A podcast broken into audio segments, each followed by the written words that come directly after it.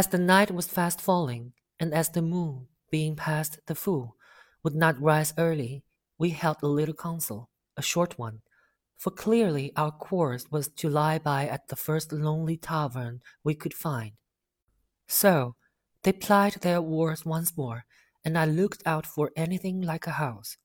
Thus we held on, speaking little, for four or five dull miles.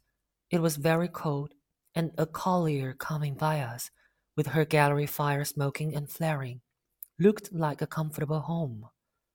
The night was as dark by this time as it would be until morning, and what light we had seemed to come more from the river than the sky, as the oars in their dipping stuck at a few reflected stars.